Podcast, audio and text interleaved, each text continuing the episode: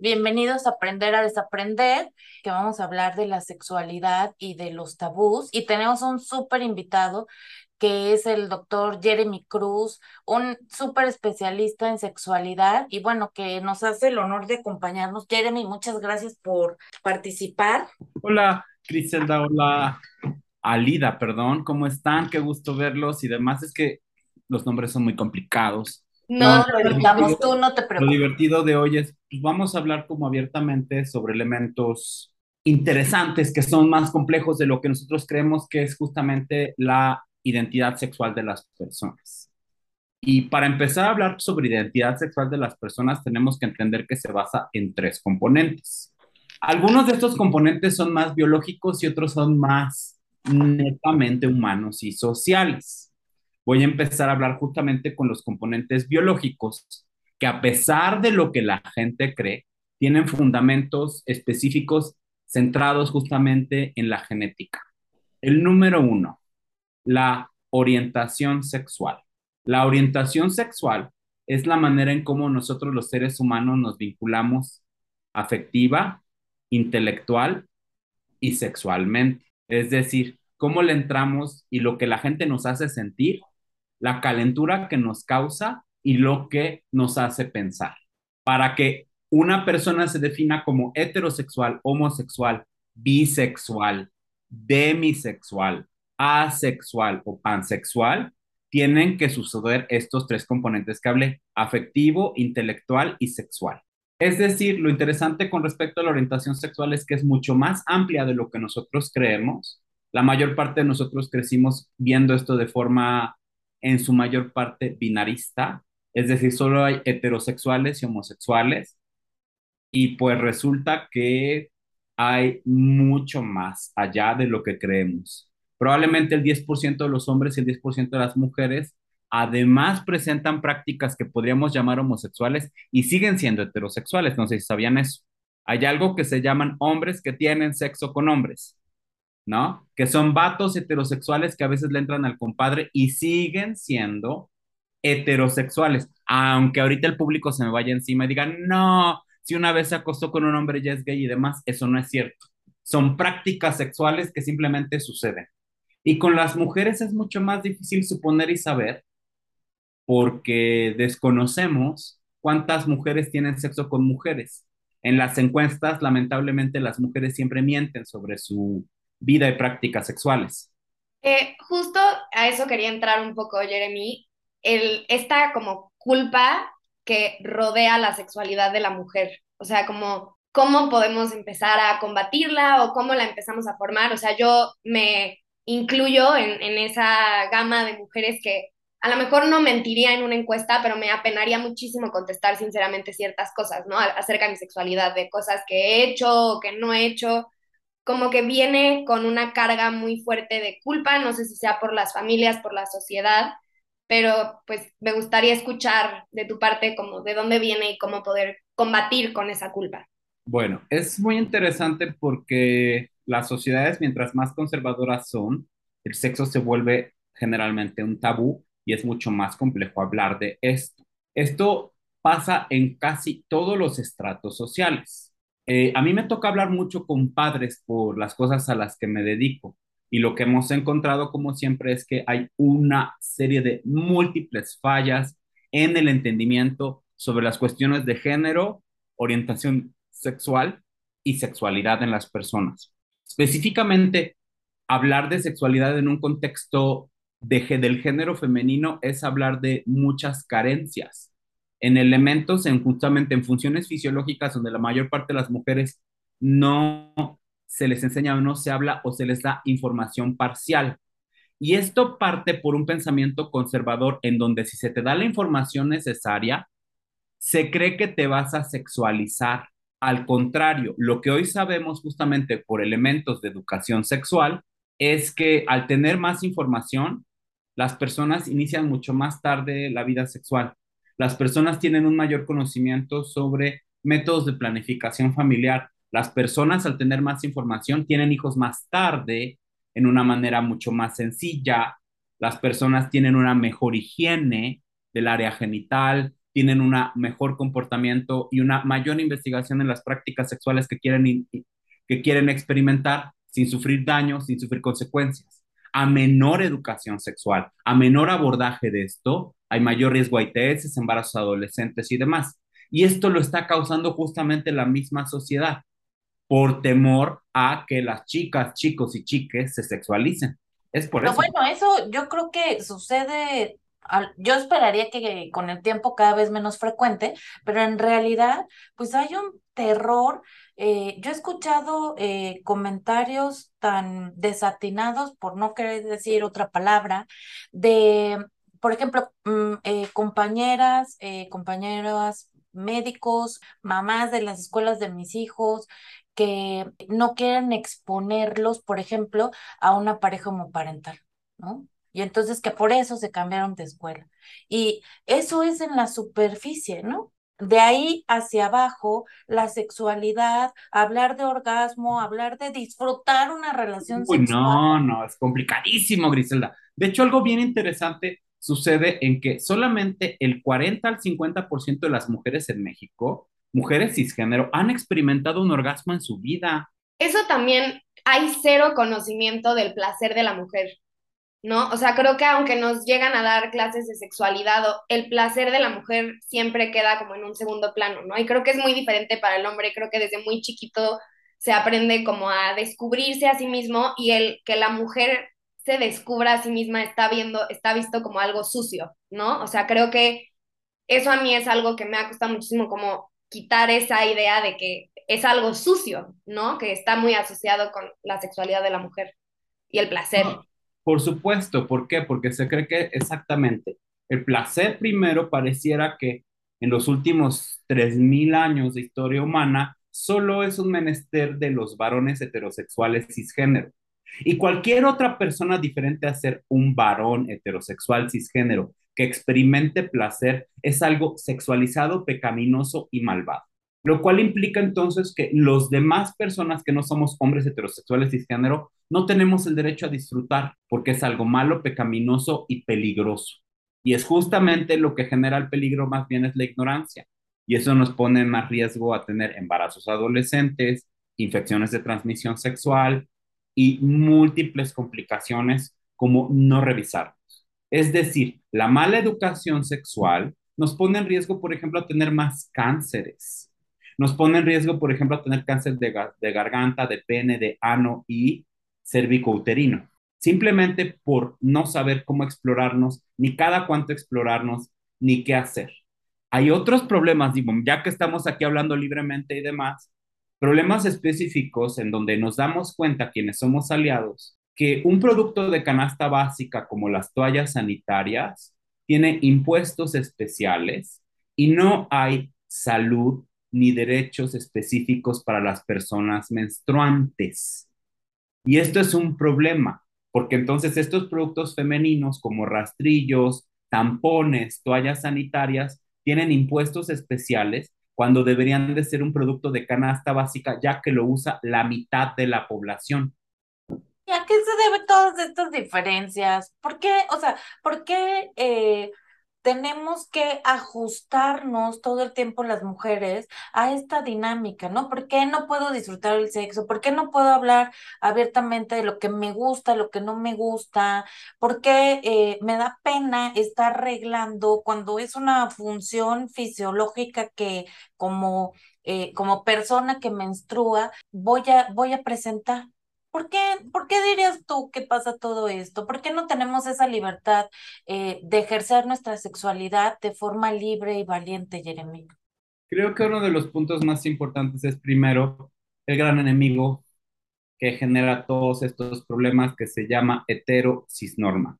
Y esto es algo que está cada vez más estudiado desde el punto de vista sociológico y antropológico, Griselda y Aleida, que es justamente eh, la idea de parecernos a los hombres heterosexuales cisgénero es como lo más deseado. Sociedades en donde hay más machismo son más violentas con la diversidad sexual, son más violentas con las mujeres. Resulta que las sociedades donde hay mayores entendimientos y mayor igualdad entre hombres y mujeres, sociedades más feministas, son menos violentas, hay mayor acceso a derechos justamente en las disidencias sexuales y esto nos facilita la vida. Pero pues la heterosis normal lleva al menos unos 3 a 5 mil años justamente haciendo de las suyas y obligando y normalizando a quienes son diferentes, en lugar de que cada vez vayamos aplicando cambios específicos y siendo más abiertos con nuestra diversidad. Claro, y que existe también un doble estándar, como tú dices, el, el que nos hacen querer ser, o sea, bueno, que se vea como lo ideal ser como un hombre hetero de cierta manera, pero su sexualidad es vista de otra manera totalmente diferente. O sea, yo recuerdo desde muy chiquita que era el presumir los niños que se habían dado a 15 niñas en un concierto, ¿no? Así, rompí récord. Y el que una mujer, o sea, y una vez se los dije en una conversación porque ni en mente lo tienen, o sea, si yo te dijera que yo hice lo mismo en un concierto, ¿qué me estarías diciendo a mí? No me estarías diciendo que soy una fregona y que, o sea, hay una idea tan diferente de cómo se celebra la sexualidad del hombre a cómo vemos a, a la mujer o a otro tipo de de personas y de preferencias sexuales. En el caso de, de las orientaciones sexuales, justamente se prefiere siempre como el varón heterosexual y la mujer tiene que ser con poca experiencia sexual, cero informada y demás, porque así la fantasía es educarla. Pero hemos visto esto muchas veces, genera más problemas que soluciones y entonces nos da muchas, muchas, muchas dificultades. Porque, o sea, si no tienes experiencia en algo, ¿cómo lo vas a disfrutar? Exacto, si tu mamá te enseñara cómo tienes que masturbarte, disminuiríamos como muchos más riesgos y podríamos hacer que las mujeres pudieran hacer negociaciones más específicas. Tenemos graves problemas en los adolescentes, sobre todo en las adolescentes mujeres, para la negociación del condón, ¿va? El grupo que hoy está creciendo más en ITS y demás desde los años 80 hoy son los heterosexuales. Sí, sí, Y uno de los grandes problemas es justamente en las mujeres heterosexuales que se les enseña a coger sin condón por la confianza. ¿A qué me refiero? Si me da confianza, sin condiciones, sin protección y sin nada. Lo cual entonces es un riesgo para embarazo adolescente, para ITS, para cáncer y otras cosas importantes. Cualquier adolescente heterosexual te lo juro, va a coger, va a tener relaciones sexuales sin condón, porque la pareja que le dio confianza. No existe un concepto de negociación del condón. Todos lo hemos hecho, te lo juro aquí en esta sala, todos por confianza hemos cogido sin condón. Pero nadie lo habla, nadie lo dice. Y es más frecuente todavía en el grupo justamente de hombres heterosexuales y mujeres heterosexuales. Claro, pero además, ¿sabes qué? Que yo también sumaría ahí una parte que yo veo de forma frecuente, que a veces las chicas acceden, eh, sobre todo si se sienten feas, gordas, porque dicen, ya aceptó eh, acostarse conmigo, ¿cómo ahora le voy a pedir que se ponga condón? Entonces, eh, hay mucho más implicaciones eh, de la sexualidad de lo que realmente nos damos cuenta y tenemos que empezar a educar a nuestras adolescentes y a nuestros adolescentes para que asuman una posición responsable y de autocuidado para ellos mismos. Y que también se tenga esta confianza de tener esas conversaciones, ¿no? Porque creo que mucha gente nunca las tiene por el miedo, el simple miedo de la incomodidad de tenerlas, ¿no? O como tú dices, de que alguien diga sí o no, o sea, son conversaciones que como nunca se nos enseña nada acerca de, de todos estos temas y es tan incómodo para nosotros, el momento en el que nos enfrentamos a ellas, pues no estamos preparados para, como dice Jeremy, negociar, ¿no? ¿Y por qué creen que sus papás nunca hablaron de esto con ustedes? Bueno, a mí cuando me dijiste que la mamá te enseña a masturbarte, no sé qué sentía así de... eh, O sea, yo te puedo decir, mi mamá, totalmente conservadora, y ella se ponía, eh, se sonrojaba solo de hablar de sexo. No, no estaba permitido. eh, y además, ¿sabes qué? Que yo creo que ella tampoco sabía cómo. Es Yo que- no tengo hijos, pero cuando lo es un dije, factor importante. ¿Alguna vez tu mamá te dijo, agarra un espejo y mira tu vagina? no, ahí está, ahí está el clítoris, te lo vas a tocar. En el baño nadie te puede tocar. Esto se llama vulva, esto se llama vagina. nunca. Vas a menstruar ahí, me avisas cuando sangres, porque eso es un factor para que te embaraces, por ejemplo. Hay riesgos, hay beneficios. Vamos a ir a, al ginecólogo o a la ginecóloga, dependiendo de lo que tú quieras, y te vas a cuidar de esta forma. Nadie lo hace. Incluso los papás ginecólogos hablan con sus hijos porque existe un miedo intrínseco a que la hablar de sexualidad libera o desencadena algo. Pero lo que yo creo que lo que desencadena más prejuicios y problemas es la ignorancia. Claro. Es así, hablar con nuestros hijos y decir, tú que tienes hijos varones, ¿no? Sí. Pues desde esta edad vas a empezar a descubrir primero tu propio placer. Sí. Te tienes que masturbar solo y nadie te tiene que tocar. Así es, sí. O sea, yo creo que en eso sí, sí me quiero mantener informada porque yo te digo como mamá, no como, no como médico, no como pareja, nada. Creo que como mamá, uno de los principales temores desde que nacieron mis hijos fue el riesgo de que fueran víctimas de abuso sexual y eso me permitió leer eh, información y me queda claro, ¿no? Pero creo que si hay una gran limitante, un gran obstáculo en nuestro pensamiento de cómo hacerlo. O sea, yo lo leí y mi primer pensamiento fue decirle a, a mi esposo, te toca. Ok, pero no, es nos toca, Gris, porque Exacto. Todos pero yo sentía vergüenza, Jeremy, te puedo decir, o sea, ¿cómo le voy a decir a mi hijo, agárrate el pene y te vas a masturbar? ¿Cómo no, primero agárrate el pene y lávatelo. Perdóname, lávalo, lávalo bien, ¿no? O sea, después vas a sentir placer por ahí, además de orinar. Y después hay que enseñar justamente, si vas a coger con una chavita y solo vas a coger por calentura, no la enamores. Si vas a coger y demás, es no fuerces. Si te dice no, te quitas. Nunca enamores. Sé honesto con las mujeres si vas a coger, o con los hombres, porque hay de todo. Claro, claro, sí, sí, sí, sí. y esto va a evitar justamente que tengamos personas que lastimen propositivamente porque buscan justamente involucrarse con otra persona afectivamente para poder simplemente tener la experiencia sexual.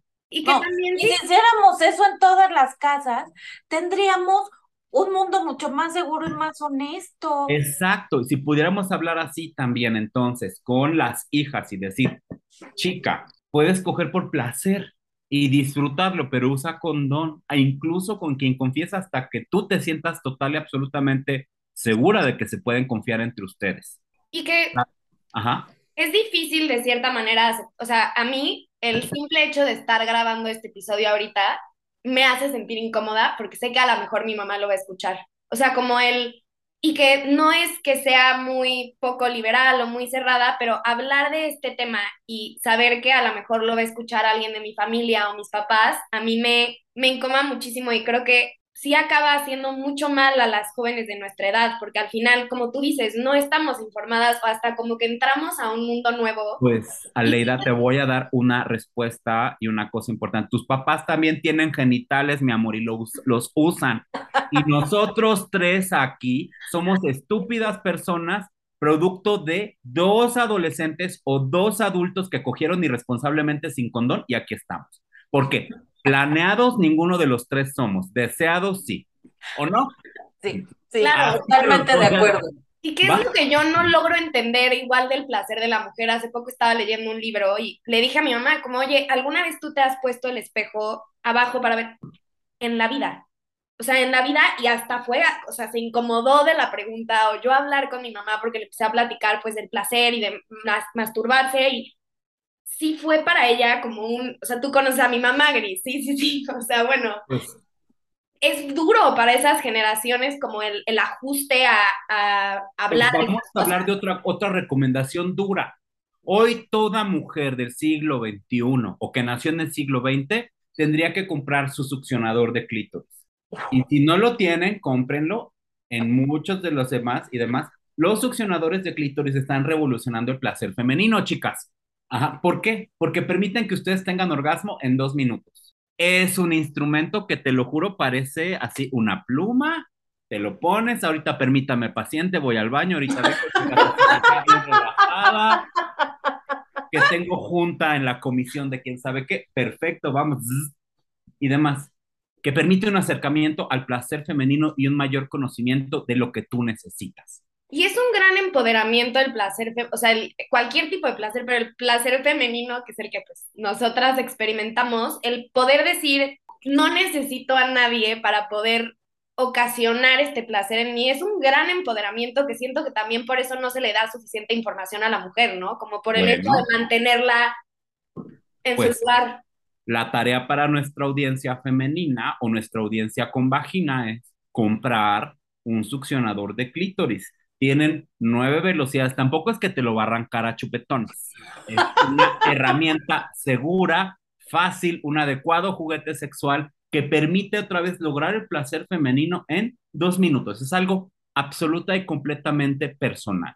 Y algo que tú terminas decidiendo, ¿no? Que es algo que se nos ha negado un montón de veces a las mujeres, ¿no? Yo decido cuándo voy a llegar hasta el orgasmo, hoy, mañana, al ratito, al ratito otra vez, sin ningún problema y disfrutando y conociéndome. Me encanta, me encanta. Gracias por la recomendación, Jeremy. Creo que eso es como una de las mejores y demás. Otra recomendación específica son las, y esto le da como mayor tonicidad, favorece la lubricación vaginal, disminuye el riesgo justamente de dispareunia, son las bolas chinas. Pero eso es otro ejercicio que requiere mayor conocimiento de tu propia anatomía. Si hablamos de placer femenino y podemos dedicar este capítulo al placer femenino y luego dedicamos otras otras cosas, Sí, uno de los puntos más importantes son o estos huevitos que pueden ser de obsidiana o de acero quirúrgico. Acero quirúrgico, chavas, no se vayan a meter ahí la cruz de hierro porque se oxida y se arma. ok. No, se, se les va a podrir ahí. Pero si tenemos como, por ejemplo, las bolas chinas, nivel, eh, ¿cómo se llama? No, no avanzado, sino intermedio o amateur, es algo que favorece el placer, permite una mayor lubricación y un mayor control sobre tu propia musculatura vaginal, Ah, ok. lo cual es placentero para ti y Claro. podría ser placentero para tu pareja, Claro, claro. ¿va? Ok. Y también es un ejercicio, por ejemplo, eh, para El las chicas. pélvico Exacto. Gracias. Gracias por adivinar.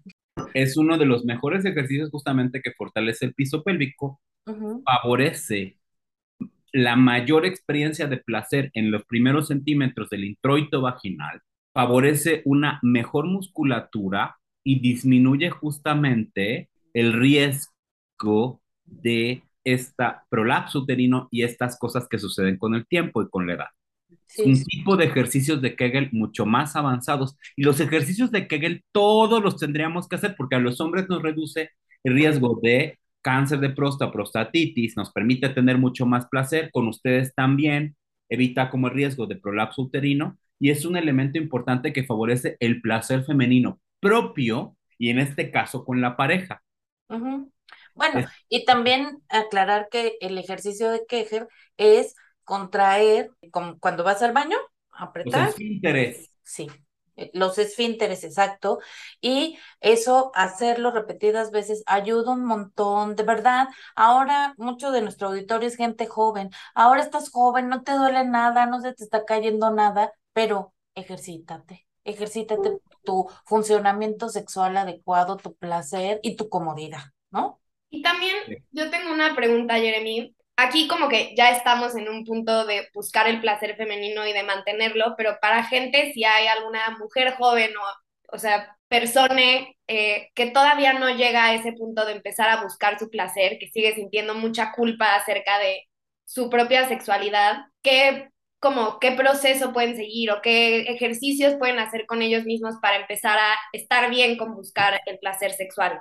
Creo que número uno, conoce tus genitales, conoce tus caracteres sexuales primarios y secundarios, conoce tus genitales, conoce tu cuerpo, conoce qué te gusta, acaríciate. No hay mejor forma de querernos y explicarnos que masturbarnos y decir, ah, este placer va por mí, ¿va? Ese es el número uno. Tanto hombres, mujeres, neutros o ambiguos tendrían que ir conociendo su propia corporalidad, el aceptar nuestro cuerpo. Griselda es experta en estas cosas de la corporalidad. ¿No? Le encanta, le encanta esa cosa de los trastornos de alimentación y demás que yo ni de chiste voy a ver, ella los ve. En el aspecto sexual es conocerte, explorarte y tocarte. Y sí, papás, ustedes también se han tocado. Y si Sí. tienen hijos, pues sí se tocaron. El punto es ahora, es conocernos a nosotros y explorarnos. El clítoris, por ejemplo, es el único órgano humano especializado en placer. Tiene más de 10.000 terminaciones nerviosas que solo sirven para el placer y nada más para el placer. No hay otra función específica que justamente tiene una serie de beneficios inmunológicos en la salud y mientras más calidad sexual tengamos, una mayor esperanza de vida tenemos y una mayor salud mental. A mayor cantidad de orgasmos, menos riesgo a cáncer de próstata. A mayor cantidad de orgasmos, menos riesgo tenemos para enfermarnos de infecciones bacterianas y virales.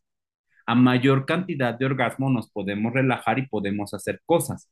Por eso es importante conocer nuestro propio cuerpo y después de que sabemos que conocemos nuestro cuerpo, es en la interacción con los demás aprender a pedir.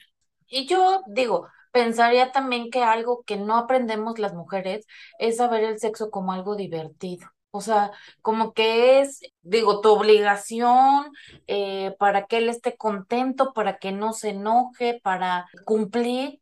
Y creo que el quitarle lo divertido, el disfrutarlo, es parte de lo que nos mantiene en este estilo de funcionamiento de decir, ay, no, me duele la cabeza, ¿no? ¿Qué pensarías de eso, de los dolores de cabeza? Pues es que a veces también muchos de los momentos y demás, esta vida urbana, contemporánea, en donde además hay una pinche vida laboral, una pinche vida afectiva, una pinche vida de pareja y una pinche vida familiar, sin el ayuda o el soporte de la familia extensa como hace 50, 100 años, hace que entremos entonces en una serie de complicaciones donde incluso actividades placenteras nos van a parecer cansadas. Y entonces no tenemos tiempo para eso. O sea, tenemos o damos mayor espacio a hacer eh, tiempo para ser profesionistas o damos mayor espacio tiempo para ser mamá que ser pareja. Sí. Entonces, vamos a evitar a veces hacerlo, pero en el evitarlo, pues justamente estamos poniendo en riesgo la cercanía que tendríamos que tener con nuestra pareja. Claro, claro. Ay, Jeremy, qué bárbaro, me encanta escucharte. Vamos a hacer otro episodio, por favor. No, no chava, ni, ni acabamos el primer tema, mi amor, o sea, sí tenemos que hacer más si quieren. Sí, de verdad. es que es súper importante, o sea, y yo hablando como por niñas de mi edad, por todas mis amigas, o sea, yo que tengo 23, de verdad es impresionante, no sabemos nada, o sea, no tenemos... Otro elemento que justamente tengo que recomendar para mujeres jóvenes niñas y mujeres también con vidas sexuales, ya les avisaron que se tienen que vacunar contra el virus del papiloma humano. Es decir, algunas no la tuvieron en la infancia, pero es importante tenerla en la edad adulta. ¿Por qué? Porque nos previene justamente contra los cánceres más peligrosos. Tres dosis. Sí, sí, sí, sí, Te la puedes poner hasta los 60, 70 años. No va a tener la misma... Todavía no llego, pero... No, no va a tener la misma efectividad, pero hay que vacunarnos. Ese es un factor importante. Saber también en las mujeres que existe la profilaxis preexposición para evitar el riesgo a VIH. Y si quieres coger sin condón, podrías tomarte una pastilla y darte al que quieras, como quieras pero es como un factor fundamental, pero nadie en las escuelas, ni públicas ni privadas, nos enseña sobre esto de reconoce tu cuerpo, aprende a darte placer, negocia el pinche uso de condón. Pues es que creo que se da una educación donde solo nos enseñan como la anatomía del cuerpo, ¿no? O esto es, y te, a mí me pusieron una foto de dos elefantes, este, ahí, o sea, literal, sí, o sea, como que no se habla de placer, no se habla, o sea, de cosas que son verdaderamente importantes cuando entras a tu vida adulta, no se habla de nada, o sea, solo se habla de lo que a lo mejor les exigen a la escuela hablar acerca de, pues, la anatomía del cuerpo y esto sirve para esto y cuando pasa esto, te embarazas, pero no hay educación más allá. Oye, Jeremy, y por ejemplo, ¿tú qué recomendarías, eh, por ejemplo, nuestros adultos jóvenes o eh, nuestros oyentes que tengan un contacto de riesgo, que decidan tener relaciones sexuales sin condón? Uy, eh, bueno. ¿A dónde pueden ir? Damos tus datos. Ahí te va. En caso de abuso sexual, tanto hombres, mujeres, neutros y ambiguos, antes de las 72 horas, y si vives en Ciudad de México, puedes acudir por profilaxis post-exposición, se llama PEP, profilaxis post-exposición, a las clínicas Condesa. ¿Por qué? Porque tuviste una conducta sexual de riesgo con sexo anal vaginal, sexo anal y vaginal, oral no cuenta, porque si el VIH se transmitiera por sexo oral, créeme, todos ya lo tuviéramos. La neta. Pero en caso de sexo anal y sexo vaginal, y sobre todo en caso de abuso sexual con penetración, acudan aquí y se te da un tratamiento que evita el 99% de transmisión de VIH. ¿Ok? Ese es un factor importante. En el caso de chicos o chicas que quieran ejercer libremente su sexualidad y tener relaciones sin condón, se puede usar la profilaxis preexposición, que se llama PrEP. Para eso hay que estar negativo a alguna ITS, tomar el tratamiento mientras lo queramos hacer y eso les va a proteger en el casi 98%. Entonces, tiene costos, evidentemente, cuando quieres tomar la PrEP. La PEP, cuando tienes abuso sexual o una situación de mucho riesgo, es gratuita y el gobierno de la Ciudad de México lo da en las clínicas Condesa e Iztapalapa y en algunos estados en los capacits. Y esto es algo que todos tenemos que saber, porque adivina, es algo bien loco y esto te, vaya, te va a llevar, te va a dar risa, Griselda, pero quienes mandan más estas profilaxis post-exposición, las PEPs, son las personas de la Procuraduría. No, no me da risa, me da tristeza. porque ahí llegan a hacer la denuncia y de ahí la mandan. Pero al menos te mandan y ya te están protegiendo. Ya saben qué hacer. Sí, sí. Pero el problema es que a la Procuraduría solo llega el 16% de los casos de abuso sexual. Entonces, si tenemos amigos, si tenemos personas que sufrieron violencia sexual y nos escuchan, tienen 72 horas para ir. Claro, y a lo mejor pues también todos los que nos escuchen que compartan esta información, ¿no? Eso, lo que estamos diciendo, la información es nuestro, nuestra mejor herramienta para cuidarnos, para defendernos, ¿no? Y eso es creo que lo más importante como para ir hablando de estas cosas. Gracias por escucharnos, gracias Jeremy por acompañarnos. Ali, creo que aprendimos un montón de cosas y hay que llevarlas a la práctica y compartir nuestro conocimiento. Un abrazo a todos. Un abrazo y a conocernos.